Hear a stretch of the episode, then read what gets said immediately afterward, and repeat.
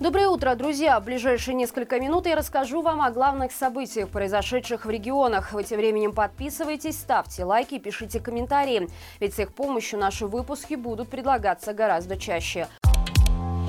В Беларуси продолжает усиливаться паводки. Уровень воды в реках по всей стране растет. В некоторых случаях людям угрожает опасность и даже требуется вмешательство сотрудников МЧС. Например, из-за разлива реки Горожанка в городке Витебской области пришлось спасать пенсионерку из затопленного дома. Из-за паводка многие населенные пункты оказались отрезаны от цивилизации. МЧС сообщает, что в Лиознинском и Хотимском районах в воде оказались автомобильные мосты. В Александрии Санинского района – участок дороги. В Климовичах подтопленными оказались четыре подворья, семь хозяйственных построек и подвал частного дома. В центре Витебска возле драмтеатра имени Якуба Колоса подтопило набережную Западной Двины. Только за последние 24 часа уровень воды поднялся на 122 сантиметра. Там же в городе наблюдали мор рыбы в пруду парка Тысячелетия. Связано это с паводками или нет, непонятно. Но, по словам местных жителей, чиновников этот вопрос совершенно не волнует. На Минском море наблюдалось редкое явление природы – ледяное цунами, которое характерно для умеренных и арктических широт.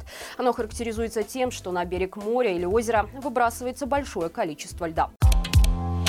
В Витебске происходит массовое увольнение людей, которые подписывали за выдвижение Виктора Бабарика как кандидата в президенты. Правозащитники сообщают, что это работники на разных должностях, от уборщиц до начальников цехов. Причем от людей абсолютно не скрывают, что разобраться с ними пришел приказ сверху. И вариантов, кроме увольнения, не предлагается.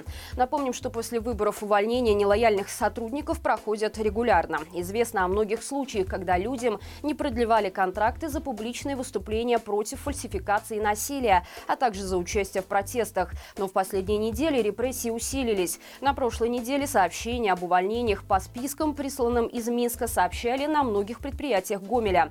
Большое количество уволенных оказалось на заводе «Литья» и «Нормалей», а также в гомельском филиале железной дороги. Журналистов Слуцкой независимой газеты «Инфокурьера» заставили раскаиваться в однобокой подаче информации. Один из ТГ-каналов, который обычно распространяет разнообразную ложь про нелегитимного его силовиков, опубликовал ролик о работе Слуцкой газеты. Журналистов обвинили в предвзятом освещении событий 2020 года. На так называемых покаянных видео журналисты говорят, что в тот период допустили однобокую трактовку происходящего в Беларуси. Напомним, что 17 марта главного редактора издания Сергея Станкевича Станкевича и его заместителя арестовали на 15 суток за неповиновение милиционеру.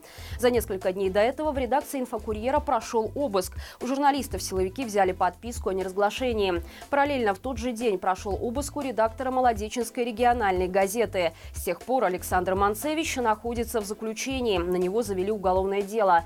Но абсурдность ситуации в том, что адвокат журналиста находится под подпиской, поэтому никто до сих пор не знает, в чем конкретно обвиняют владельца одного из самых популярных популярных и достойных независимых региональных изданий страны. Польша на границе с Беларусью установили 15 специальных приспособлений, которые издают громкие звуки, такие как вой волков, карканье воронов или крики соек. Услышать их можно будет и в приграничье в Брестской области. Таким образом, польские железнодорожники надеются отпугнуть крупных животных, таких как лоси, олени, косули, кабаны, лисицы, и помешать им попасть под поезд.